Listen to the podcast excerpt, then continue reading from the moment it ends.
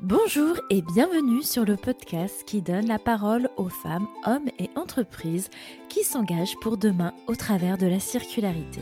Je suis Isabelle et je vous embarque avec moi pour découvrir des histoires, parcours et s'inspirer ensemble. Nous nous retrouvons une fois par mois et pour rien louper des coulisses de cette aventure, venez vous abonner à la page Insta d'Upcycling Lab. Belle écoute à vous! Aujourd'hui, on accueille au micro d'Upcycling Lab Tim, cofondateur de la coopérative FitCop, qui a pour objectif de réveiller les stocks dormants des maisons de couture et ateliers de production de la région Rhône-Alpes. Salut Tim, comment ça va? Salut Isabelle, ça roule et toi? En forme Très bien, je suis ravie de t'avoir euh, au micro ce matin. Euh, avant de rentrer un petit peu plus dans le vif du sujet et qu'on découvre et on parcourt ensemble l'histoire de, euh, de ton entreprise, est-ce que tu pourrais nous présenter en quelques mots ton parcours, ton histoire avant, avant comment dirais-je, la création de FitCop et ton rôle au sein de l'entreprise? Ouais, carrément. Bah, du coup, moi, je suis Tim, un jeune homme de 27 ans qui a vécu l'immense majorité de sa vie à Lyon.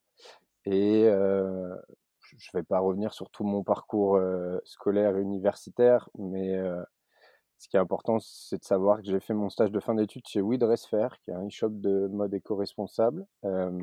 quand j'étais chez eux en 2019, c'était une jeune structure, on était six. Donc ça ressemble un peu au format actuel de chez FitCop. Et c'est grâce à cette expérience que j'ai mis un, premier pas dans, le, dans ce milieu de la mode, du textile éco-responsable.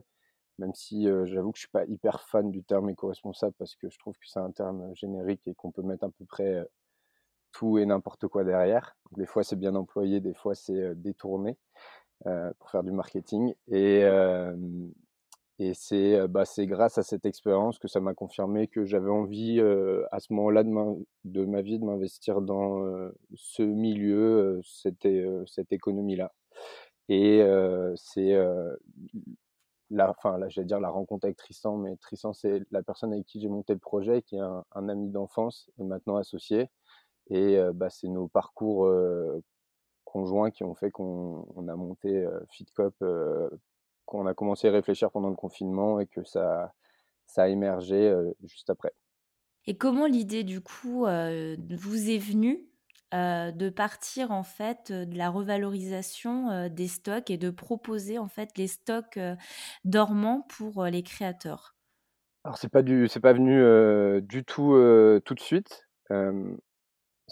en fait, au départ, euh, avec Tristan, on avait envie de monter un projet commun qui s'était matérialisé par une idée de marque avant, euh, enfin, c'était à peu près à l'époque où j'étais en stage chez Woodress d'ailleurs, euh, une marque unisex qui allait utiliser des stocks dormants, enfin d'upcycling, quand cette, cette mouvance-là commençait à apparaître. Euh, ensuite, Tristan, lui, il est parti vivre à l'étranger, euh, en Inde, pour un service civique. Et à son retour, on, a emménagé ensemble. Et du coup, on s'est retrouvés confinés tous les deux. Moi, à ce moment-là, je faisais rien. Et euh, lui, il était en stage. Mais bon, stage à distance, c'était pas hyper prenant. Et du coup, on a eu, eu du temps pour pour réfléchir. C'était un moment aussi, enfin, depuis quelques années, on se posait beaucoup de questions sur nos vies. On s'est vachement renseigné sur tous les enjeux climatique. on s'est beaucoup documenté. Du coup, on avait envie de d'avoir un impact à notre petite échelle et aussi on n'avait pas envie d'être salarié. Enfin, voilà, on avait de mmh. l'énergie pour essayer de construire quelque chose qui qui nous appartenait, si je puis dire. Et bah, c'est tous ces facteurs-là qui ont fait qu'on a pris nos téléphones. Au départ, on a appelé des marques qui qui qu'on connaissait pour essayer de comprendre un peu leur histoire, leurs difficultés. Et au sorti du confinement, on s'est dit du coup qu'on allait créer une, un, genre d'assaut, de réseau qui allait regrouper plein d'acteurs du textile, donc aussi bien des marques, mais des industriels, des ateliers de confection à échelle locale, Lyon et la région, même si c'était vachement concentré à Lyon. Et un an et demi après, en janvier 2022, je te le fais en hyper raccourci parce que c'est quand même ce qui est important, c'est qu'on parle d'aujourd'hui. En, janvier 2022, on a recruté euh, Pauline qui a fait son stage de fin d'études en tant qu'ingénieur textile. Et euh, c'est à son arrivée qu'on a mené une enquête auprès des industriels, donc des tisseurs, des tricoteurs, des imprimeurs de euh, notre région, et les échanges qu'on a eus avec eux ont mis en exergue que chez seulement 10 d'entre eux, il y avait plus de 360 000 mètres de textiles qui dormaient dans leur entrepôt. Pour les personnes qui ne visualisent pas bien ce que ça représente, pour faire un t-shirt, on a besoin d'un mètre. Donc, des quantités astronomiques. Et il y a plusieurs centaines d'industriels juste dans la région Verne-Rhône-Alpes. Donc, on peut affirmer sans trop prendre de risques, il y a plusieurs millions de textiles qui dorment juste à côté de chez nous, dans la région Auvergne-Rhône-Alpes, qui est toujours un bassin euh, textile euh, hyper dynamique et qui a une histoire forte euh, rattachée au textile. Et bah, du coup, c'est vraiment à l'arrivée de Pauline qui, nous, on aime bien dire qu'elle a cofondé le, FitCop tel qu'il est aujourd'hui. quoi. Voilà, parce que nous, on n'avait pas du coup cette expertise textile, ni Tristan ni moi, on vient de ce secteur-là. Et bon, moi, j'avais mon expérience chez Woodresfer, mais qui était quand même plus rattachée à la mode, alors que nous, on est sur la partie avant, on est sur vraiment la matière. la matière première. Ouais, alors matière première, même, c'est encore l'étape d'avant, parce que c'est le coton que tu extrais ou le, ou le champ de lin, mais on, est sur les, les, rouleaux de textile, quoi, avant qu'ils partent à la confection.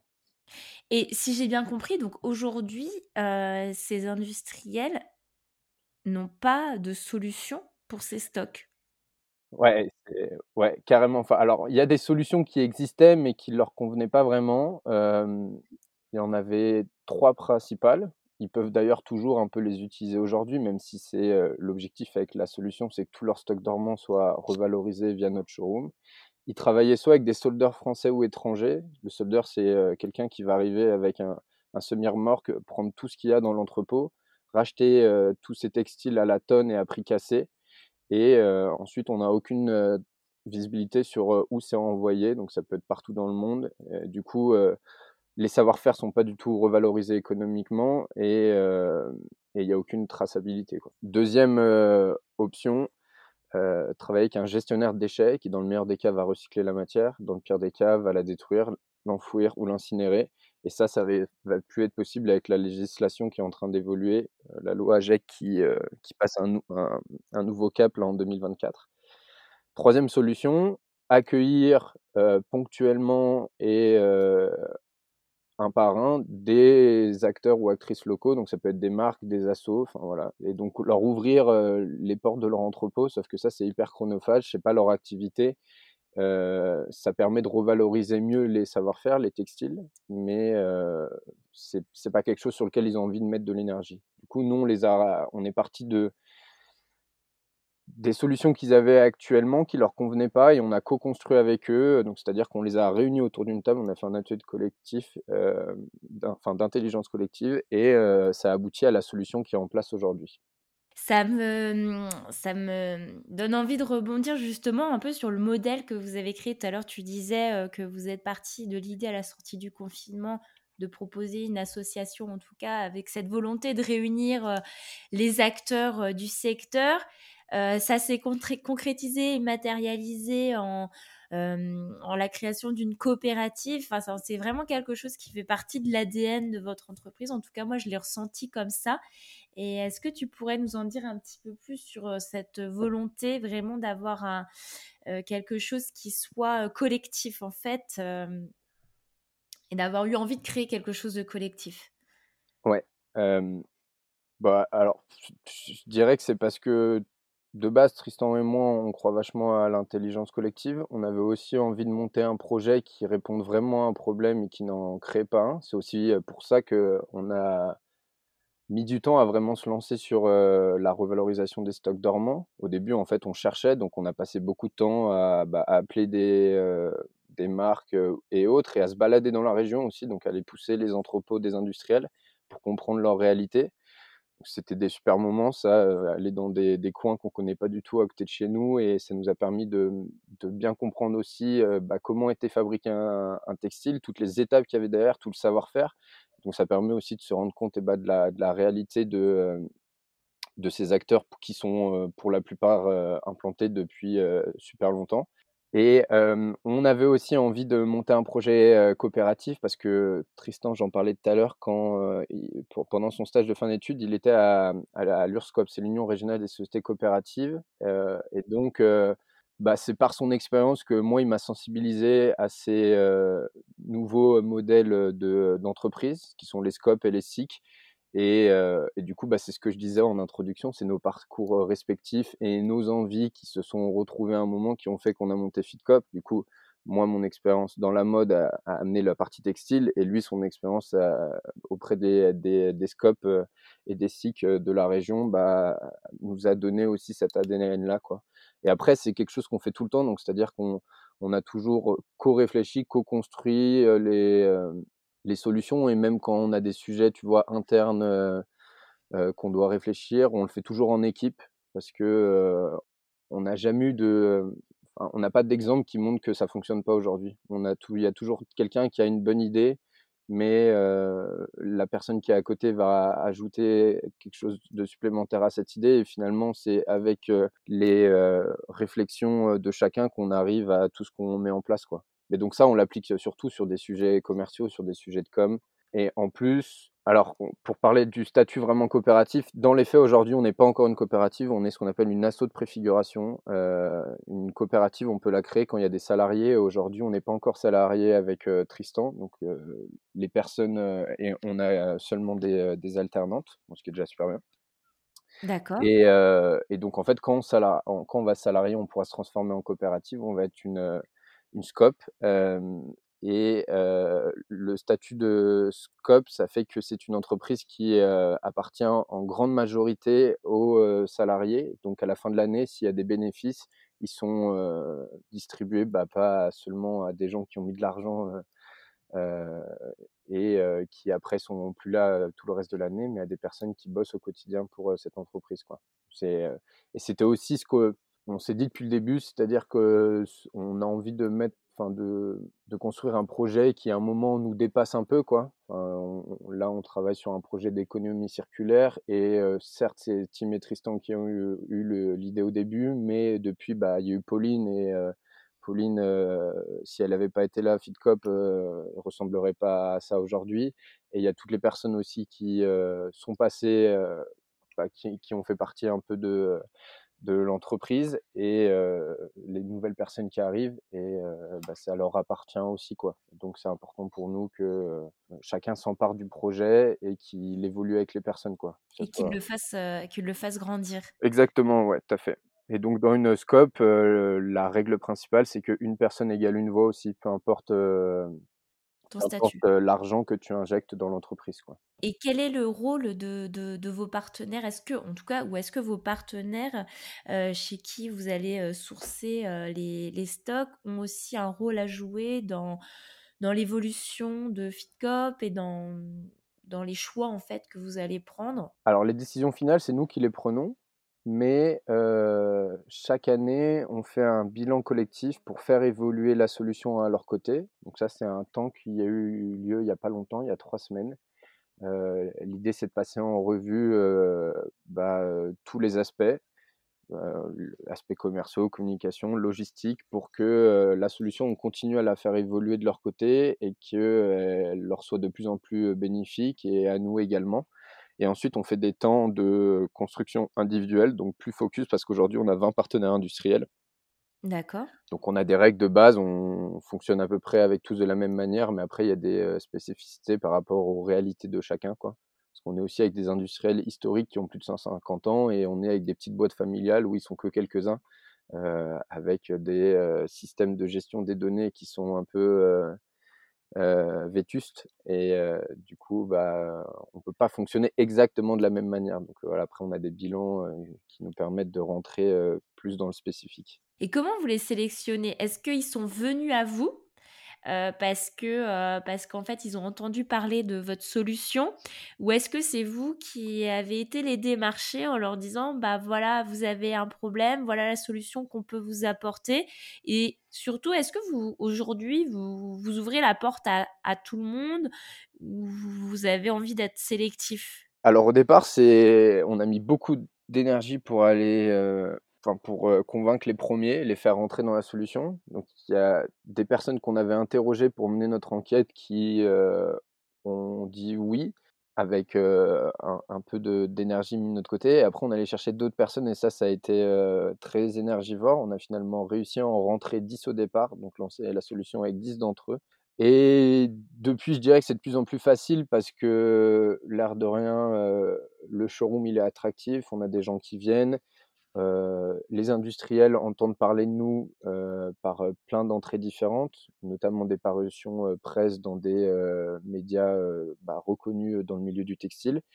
Et plus tu rentres d'industriel, plus quand tu rencontres un, nouveau, tu peux donner les noms des personnes avec qui tu travailles. Et le textile étant un super petit milieu, bah, c'est tout de suite gage de, professionnalisme, de sûreté. Donc aujourd'hui, je dirais pas qu'on a difficulté à en trouver. Ça, ça c'est arrivé parfois que certains nous contactent, qu'ils avaient des stocks dormants, ils savaient pas quoi en faire ils n'avaient pas envie de travailler avec des soldeurs et du coup, bah, là, on les a fait rentrer dans la solution. Quand ça, ça arrive, c'est super facile parce qu'ils ont directement envie de mettre de l'énergie et, et, du coup, c'est hyper fluide. En fait, ce qui est compliqué, c'est de trouver chez l'industriel l'interlocuteur qui va avoir envie de faire bouger les choses à l'intérieur de l'entreprise.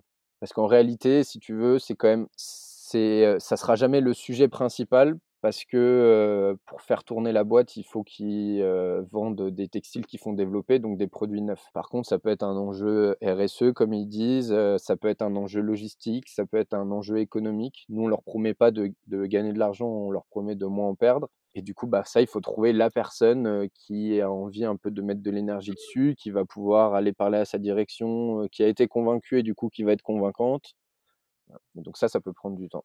Et comment on les sélectionne aujourd'hui L'objectif pour nous qu'on s'est donné, c'est d'être la vitrine des stocks dormants de la région et du coup, a fortiori, des savoir-faire qui s'y trouvent et donc d'avoir à tout moment donné dans le showroom bah, une diversité qui représente parfaitement la région Auvergne-Rhône-Alpes. Et donc aujourd'hui, quand on va chercher de nouveaux industriels, c'est qu'on se dit qu'on a un manque sur certaines qualités textiles et du coup qu'il faut qu'on aille compléter. Et après, il y a des industriels, alors on va avoir 60 références de chez eux il y en a, ils ont très peu de stock dormant. On va peut-être avoir 5 ou 10 références. Et donc demain, bah, si on a vendu toutes ces références, euh, peut-être qu'il n'y en aura plus avant quelques temps. Du coup, il va falloir aller chercher un nouveau. Et quand tu dis la vitrine de la région, du coup, vous avez envie vraiment de vous concentrer sur euh, le savoir-faire de votre région et d'en faire aussi un, comment, un élément euh, de, votre, de votre marque ou pourquoi pas plus tard l'ouvrir à d'autres à d'autres à d'autres régions, mmh. voire peut-être des pays limitrophes, si on voit un petit peu plus loin encore. ouais, t'inquiète, c'est une question qu'on nous pose très souvent.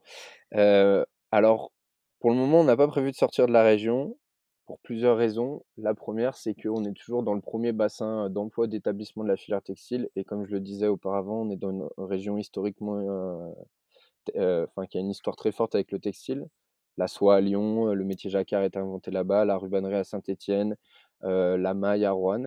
Et du coup, il y a déjà énormément de stocks à revaloriser sur ce territoire. Et en plus, il y a à peu près tous les savoir-faire qui sont représentés. Dans un second temps, vu qu'on est, c'est important pour nous d'entretenir des relations humaines avec ces, partenaires fournisseurs. C'est intéressant pour nous d'être pas trop loin d'eux géographiquement. Donc il n'y a aucun partenaire et qui a plus de 150 km. Donc c'est-à-dire qu'on peut les visiter régulièrement et que aussi quand on, organise des temps de co-construction ou le bilan collectif annuel, et eh ben, on peut les rassembler autour d'une table plus tu es loin, bah, plus c'est dur de voir les gens, plus c'est dur d'avoir une relation humaine également. J'allais dire euh, troisièmement, mais je vois pas de troisième point euh, principal. Euh, ce qu'on aimerait bien développer par contre par la suite, c'est de pouvoir proposer une solution pour revaloriser les stocks des ateliers de confection et des marques qui ont des, des, stocks dormants et qui savent pas quoi en faire. Aujourd'hui, on le propose pas parce que ces acteurs, souvent, ils veulent qu'on achète la matière pour la revendre, alors que nous, avec les industriels, on, a mis en, place un, système de, dépôt-vente, c'est-à-dire qu'on achète la matière une fois qu'on l'a vendue, ce qui est très intéressant économiquement pour nous. Mais on a quand même en tête que euh, d'autres acteurs ont des stocks dormants qui sont sur le territoire de la région Auvergne-Rhône-Alpes et donc euh, ça ferait sens aussi de pouvoir les revaloriser. Aujourd'hui, on n'est pas encore assez stable économiquement pour faire ça, mais c'est dans notre tête pour le futur. Sur les autres régions ou les territoires limitrophes, pareil, dans un, futur moyen ou, long, on aimerait bien pouvoir essaimer notre solution. On n'aime pas trop le système de franchise.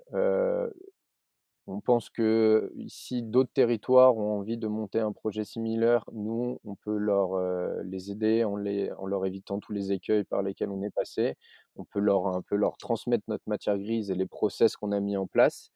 Et leur vendre aussi notre, notre showroom digital qu'on a, qu'on a monté en interne aussi, qu'on a développé, enfin qu'on est en train de développer, qui va sortir très prochainement, là d'ici la fin d'année et parce qu'on croit que c'est les personnes qui sont sur un territoire qui connaissent les personnes, enfin les autres acteurs qui sont autour d'eux et qui peuvent bah, construire un projet quoi. Mais donc ça, ça peut, ça pourrait se, ça pourrait se, se déployer sur d'autres territoires français, mais dans d'autres pays aussi, au Portugal. En réalité, on est déjà un, un, peu en test en fait sur le territoire PACA parce qu'il y a il y a un, acteur important qui nous a contacté qui s'appelle euh, pour, pour développer une, un, showroom avec les, stocks dormants qui se trouvent sur la région PACA. Et alors là, des stocks dormants plutôt de marques et d'ateliers pour le coup. Voilà, donc on est déjà un peu en test avec eux. Puis il y a cette notion, effectivement, comme tu dis, de humain et le fait de plutôt déployer la solution plutôt que de vouloir s'agrandir, ça, ça, fait sens aussi par rapport à votre, ouais. Et on n'est pas, on croit, enfin, on aime bien l'idée de se développer à notre rythme, donc d'avoir des effectifs qui grandissent, mais sans être sur un modèle, par exemple, de start-up où tout va super vite et en quelques semaines, ton effectif a doublé ou triplé. Enfin, on aimerait bien contrôler notre, notre développement et, et nous, dans notre vision aussi de, notre entreprise demain, on, aimerait pouvoir travailler quatre jours, par exemple. Donc, si tu commences à avoir des, des antennes un peu de partout et que tu dois être tout le temps sur la route ou, prendre l'avion, alors qu'en plus, on prend pas l'avion, enfin, pour aller au Portugal, ça fait pas sens. Tu vois. Oui, non, c'est clair. Non, j'entends tout, à fait. Je rebondis un petit peu parce que on le voit pas, mais derrière toi, il y a des gros rouleaux de, tissu. Euh, comment, en fait, euh, d'un point de vue justement logistique, comment fonctionne la solution? Donc, tout à l'heure, tu parlais de dépôt-vente, c'est-à-dire que euh, vous achetez le stock une fois qu'il a été vendu, mais le stock, est-ce que vous, vous avez, vous le prenez, vous le stockez? Euh, est-ce que le stock reste chez vos partenaires et euh, vous gérez la logistique une fois que c'est vendu? Comment ça se passe? Alors, on a un, système à deux entrées. Euh, la première, ça nous permet de revaloriser ce qu'on va appeler des stocks en petite quantité. Donc, c'est ce que tu vois derrière moi, c'est des références textiles où il n'y a plus qu'un rouleau. Après, il n'y en, aura plus jamais. Et ce stock, on l'a chez nous parce qu'il y a rarement plus de 50 mètres et on est capable de le vendre au rouleau ou à la coupe avec un minimum d'un mètre. C'est des stocks qui sont beaucoup utilisés pour des petits projets, petites marques, etc. En opposition aux petites quantités, il y a des grandes quantités. Donc là, c'est toutes les références où il y a plus de un rouleau. Et là, ça peut aller bah, de plus de 50 mètres à des fois plusieurs milliers, voire dizaines de milliers de mètres. Aujourd'hui, il y a des références où on a plus de 15 000 mètres, donc c'est assez énorme. On n'a pas du tout les capacités de, de, stockage. On a néanmoins un autre espace de 80 mètres carrés à 800 mètres de notre showroom, ce qui nous permet d'avoir un rouleau de chaque grande quantité. Mmh Le reste du stock reste chez l'industriel et ce rouleau nous permet de vendre quelques mètres pour du prototypage. La marque teste la matière, monte son produit. Si la matière est validée, le minimum de commande est ensuite de un rouleau. Et nous, on a tout le détail des rouleaux. Il peut avoir des rouleaux de 30 mètres, comme des rouleaux de 150, comme de 46, enfin bref. Ça me fait penser, en parlant de ça, que j'ai pas expliqué d'où venaient ces stocks dormants. Ces stocks dormants, c'est des textiles pour l'immense majorité qui sont neufs et qui n'ont jamais été utilisés. Quand je dis neufs, c'est qu'ils n'ont aucun défaut. ils vont, c'est des résultats de surproduction, d'annulation de commande, de non-conformité qui a des charges clients un textile qui va être un peu plus lourd que prévu, un peu mmh. trop jaune, des motifs qui ne sont pas exactement ceux qui avaient été validés. Et ensuite, il va avoir ce qu'on appelle des seconds choix, donc c'est des textiles avec des défauts apparents. et donc, c'est par rapport à de, à du post-consumer où la matière a déjà été utilisée. Là, on est Mmh sur du pré-consumer et du coup, bah, c'est des textiles neufs que nous, on va réveiller, comme on aime bien le dire et qu'on propose à des prix décotés qui vont de -20 à -50 Donc un un textile, un textile qui est vendu neuf chez un industriel 10 €, chez nous, vous allez le trouver entre 5 et 8 en fonction de depuis combien de temps il dort, de pourquoi c'est un stock dormant et cetera. Donc ça me fait, parce alors c'est vraiment pour le coup, moi, c'était c'est un peu dans mon imaginaire où, stock dormant, revalorisation de stock n'est peut-être pas forcément adapté à, à des marques, qui ont une grosse demande ou qui ont voilà les marques de prêt-à-porter un petit peu mainstream qui, qui cherchent peut-être aujourd'hui à à à travailler avec, avec ces ces matières premières-là et finalement là, ce que tu es en train de me dire, c'est Mmh. qu'une marque, demain, souhaite proposer une collection avec des matières, qui sont issues de stocks dormants, heu, ce serait tout à fait possible parce que vous avez suffisamment aujourd'hui de matières premières pour répondre à une demande d'appro du d'une, marque, heu, de prêt-à-porter? Ouais, exactement, ouais. Bah, il y a un peu mmh, cette idée reçue où, comme tu le disais, que stock dormant veut dire, vraiment fin de rouleau, que quelques mètres par-ci par-là, mais non, il y a vraiment des quantités super importantes, plusieurs centaines, voire milliers de mètres sur beaucoup des références qu'on a chez nous et donc ça permet effectivement de se projeter sur, des productions qui sont importantes avec, une vraie collection qui peut être distribuée en France, mais même en Europe, par exemple. Donc nous, notre enjeu aujourd'hui, par exemple, que tu parles de ces marques qui sont plus établies de prêt-à-porter, bah, c'est d'arriver à toucher plus ces acteurs-là. Et c'est quelque chose qu'on est en train de faire, mais effectivement, il faut un peu casser ces barrières et ces idées, préconçues. Ouais, c'est, heu, c'est c'est impressionnant. Comme quoi, heu, finalement, les idées reçues qu'on peut avoir sur certains sujets et en fait, c'est c'est complètement, c'est complètement différent. Et mmh, ça m'amène une autre question. Hem, aujourd'hui, il y a un autre point qui est de plus en plus important, je pense qu'on doit vous le demander, au quotidien, c'est un petit peu, la traçabilité, être capable de, d'avoir une traçabilité, des matières premières, pour, plus de transparence. En tout cas, c'est ce que recherchent de plus en plus les consommateurs, heu, d'être aussi, heu, capable de mesurer un petit peu, heu, l'impact de la production, d'une, collection. Est-ce que vous, vous avez mis en place des outils, pour permettre à vos clients, de de pouvoir intégrer ça dans leur, dans leur communication, quand ils font appel à vous ou quand ils vous choisissent en tout cas? Ouais, super tes questions, ça me permet de parler de plein de choses sur lesquelles on est en train de travailler. Alors sur la traçabilité, c'est aussi une des raisons pour lesquelles on j'en ai pas parlé, pour lesquelles on travaille avec les industriels, heu, enfin qu'on a lancé le projet avec des industriels, c'est parce qu'eux, ils ont, heu, toutes les infos ou du moins c'est beaucoup plus facile pour eux de les retrouver. Donc aujourd'hui, on est capable au minimum de, heu, de donner le lieu exact des 2 dernières étapes de la fabrication du textile, donc c'est-à-dire le tissage, le tricotage et l'ennoblissement. Lorsqu'un textile est tissé, tricoté, ennobli en France, on considère qu'il est français. C'est pas moi qui le dis, c'est la législation. Heu, on va être obligé de l'afficher à partir de 2024 et nous, on l'affiche depuis le départ. Heu, aujourd'hui, 95% des textiles qui sont dans notre showroom, ils sont tissés, tricotés, ennoblis en France et pour la plupart dans la région.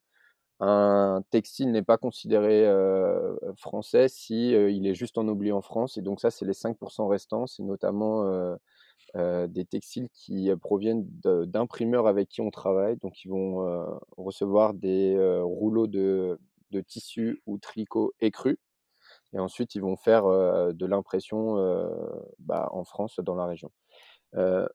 Avec certains industriels, on arrive à remonter un peu plus loin, donc c'est-à-dire l'étape de, heu, de fi de filage Ouais.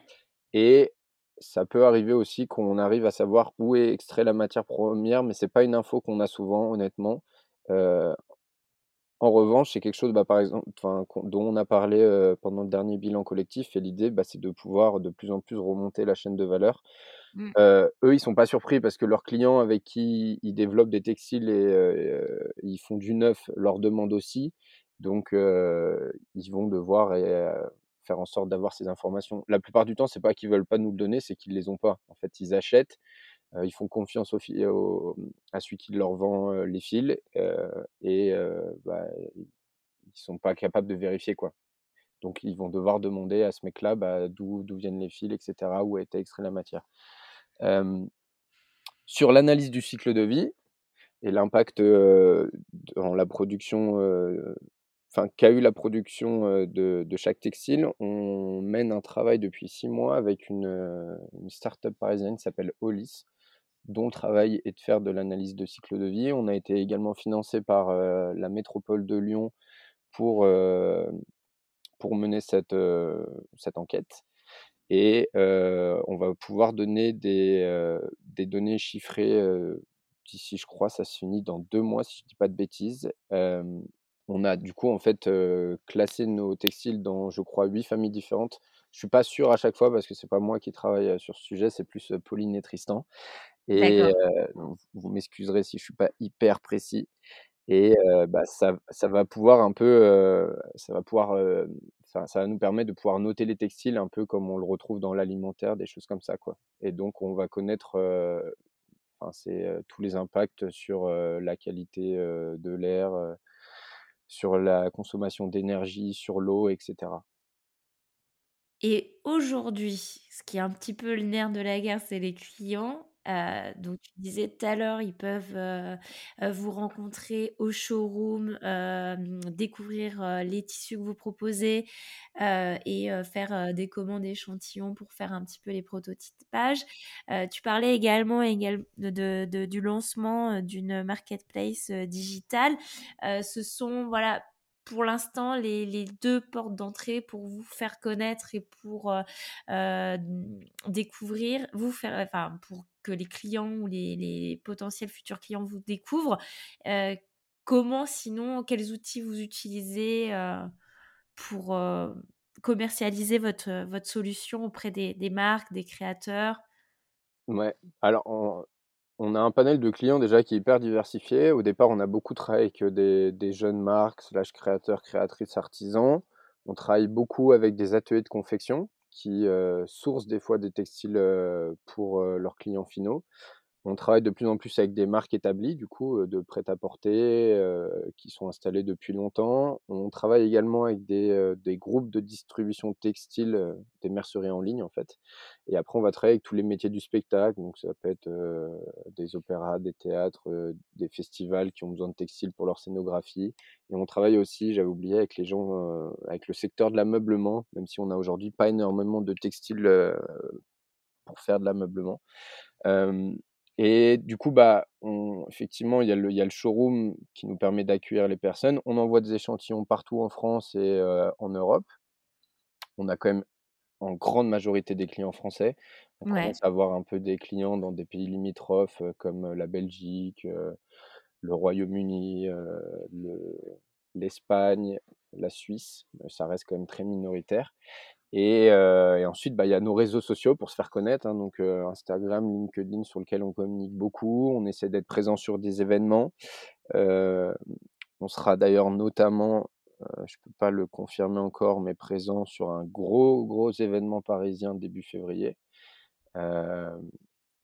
on fait des collabs aussi avec des marques où on offre des textiles et elles font des créations avec et ça permet de montrer des avant-après, ce qui est assez cool parce que des fois c'est compliqué de se projeter quand on voit juste un textile, même pas sous un rouleau, mais sous un, sous un format, un petit carré accroché sur un, portant dans un, dans un showroom. et après, bah, beaucoup de démarchage commercial. Et on a également Tina qui nous a rejoint pour ça il n'y a pas longtemps. Elle fait son alternance chez nous. Et elle va nous aider à développer une partie marketing qu'on ne fait pas trop pour le moment. Donc aujourd'hui, là, l'équipe s'agrandit de plus en plus. Vous êtes combien? On est 6, dont 5 à plein temps. Il y a Manon, dont j'ai pas parlé, qui, qui est en alternance à la com, qui a remplacé Romy, qui a été avec nous pendant un an, jusqu'à septembre dernier.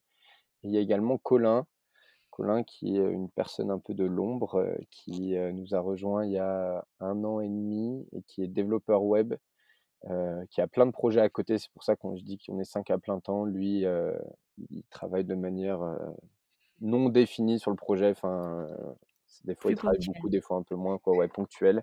Et c'est lui qui développe le, le nouveau site e-commerce. Parce que jusqu'à présent, en fait, le, le showroom digital, c'est un, on l'a développé sur WordPress, donc c'est Ouais. avec des, des formats, des formats que tu reprends et que tu adaptes un peu, mais tu peux pas aller super loin. Ça nous permet d'ailleurs pas de vendre en ligne. En fait, c'est un catalogue qui nous permet Ouais. de, bah, de- d'être visible partout. Euh, et demain, euh, sur le site e-commerce, tu pourras commander des échantillons, commander tes mètres, commander des rouleaux, avoir tes factures, euh, un compte client, etc. Quoi.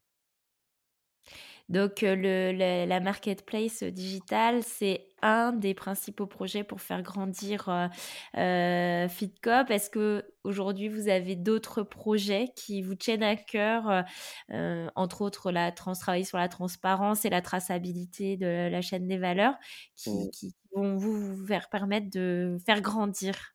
Ouais, bah, on travaille aussi avec euh, un consortium d'acteurs qui sont pour la plupart des concurrents qui ont des activités du coup similaires sur Paris pour, pour créer un, label pour valoriser notre activité parce qu'aujourd'hui utiliser des stocks qui ont déjà produit ça n'a pas vraiment de, poids. On aimerait aussi pouvoir faire évoluer la législation donc c'est un, travail de, plaidoyer qu'on qu'on a lancé il y a quelques mois. On travaille également sur le développement de formation. Donc ça, c'est un projet qui est mené par, euh, par Pauline. Euh, on s'est rendu compte en accueillant beaucoup notamment de jeunes marques et des créateurs créatrices au showroom que euh, ces personnes ne venaient pas du textile et qu'ils n'avaient pas le bon jargon, qu'ils euh, étaient un peu perdus, qu'ils n'employaient pas les bons termes et le secteur textile est un secteur hyper technique. Et du coup, on a, euh, Pauline a développé des formations bah, pour leur apporter toute euh, cette connaissance et euh, qu'ils soient capables euh, ensuite, s'ils vont discuter avec des industriels et d'autres acteurs du secteur, bah, de employer les bons termes. Euh, donc c'est sur, il y en a une sur les identifications pardon et les usages textiles. Il y en a une autre sur la chaîne de valeur. Et il y en a d'autres qui sont en projet aussi. Et donc ça, c'est des formations qui sont à destination des pros qu'on a lancé depuis quelques mois et on aimerait continuer à les développer. On les anime ou dans notre showroom ou dans des lieux partenaires à Lyon. Et demain, on pourrait peut-être aussi aller dans d'autres villes, à Rennes ou à Paris, s'il y a des acteurs du textile qui aimeraient bah, monter en compétence sur ces sujets-là. Et après, bah, à, sur, à moyen terme, il y a le projet d'essaimage là qu'on est du coup, enfin qu'on est déjà en train de tester, mais qu'on pourrait développer sur d'autres territoires. Et il y a sûrement aussi d'autres projets qui arriveront sans qu'on sans qu'on au fur et à mesure. Quoi. Ouais, c'est assez compliqué de se projeter. Enfin, c'est un exercice qu'il faut faire, mais euh, sur lequel, euh, enfin, sur lequel on n'est pas hyper bon non plus, quoi. Bah, il y a déjà de très très belles choses à court terme qui Ouais. arrivent. Et, euh, et, et, en tout cas, je vous souhaite encore plein de, de, beaux projets pour, pour les futures années. Pour clôturer euh, cette, euh, cet échange, j'avais envie de te poser une dernière question. Ouais. Euh, que j'ai envie que j'ai envie de mettre un petit peu en place une tradition sur cette nouvelle saison Mmh. qui est de euh, voilà demander à mes invités un peu le top et le flop de leur euh, aventure entrepreneuriale euh, le top qui on va dire euh, quel est euh, le meilleur moment ou le moment qui vous a rendu le plus fier, toi et Tristan, depuis le début de cette aventure? Et le flop, ce serait plus l'événement qui, euh, sur le coup, euh, vous a un peu mis une claque, mais qui, euh, a posteriori, vous a fait euh, évoluer et grandir, ou en tout cas a fait évoluer et grandir dans la bonne direction FitCop? Question piège. Que bah, le flop, mais en fait, qui nous a beaucoup servi, c'est au bout d'un an et demi quand on s'est dit qu'il fallait qu'on mette de côté le, le projet d'assaut slash réseau. En, fait, il y avait ce projet-là, et à côté, on savait déjà que l'association n'allait pas nous permettre de nous rémunérer, et du coup, on avait un, projet d'annuaire en ligne, de plateforme pour recenser tous les acteurs qui avaient des savoir-faire dans la région Auvergne-Rhône-Alpes. Et ça, en fait, on a travaillé longtemps dessus. Colin aussi a travaillé longtemps dessus pour développer quelque chose. Et on s'est rendu compte qu'on n'allait pas pouvoir construire de modèles économiques euh, stables et pérennes. Et, Et du coup, à ce même moment, Pauline est arrivée et on s'est dit qu'il fallait complètement abandonner ça, le mettre de côté et partir sur les stocks dormants.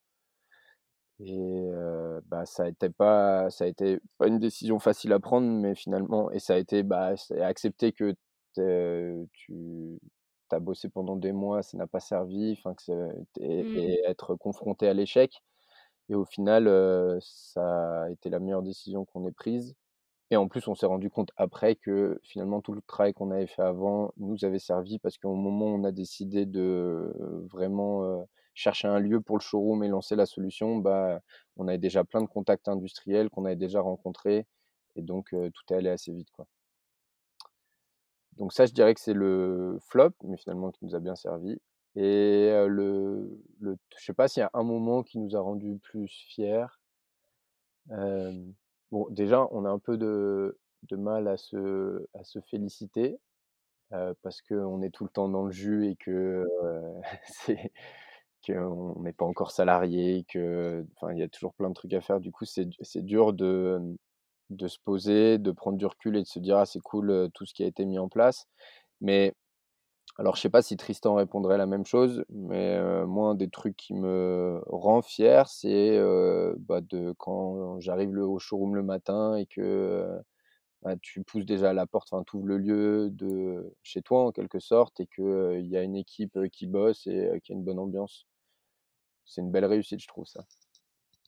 Voilà. Je suis plutôt d'accord. Merci beaucoup Tim pour, cet Merci à échange toi, hyper riche et constructif. Merci beaucoup pour ce temps et ta confiance et l'invitation surtout, en fait. À très bientôt. Ouais, ciao. Si le podcast vous a plu, n'hésitez pas à laisser un commentaire ou 5 étoiles. Cela aidera à faire grandir ce podcast. Et si ce n'est pas déjà fait, allez vite vous abonner à la page Insta d'Upcycling Lab pour ne rien louper des dernières news. Je vous dis à dans 15 jours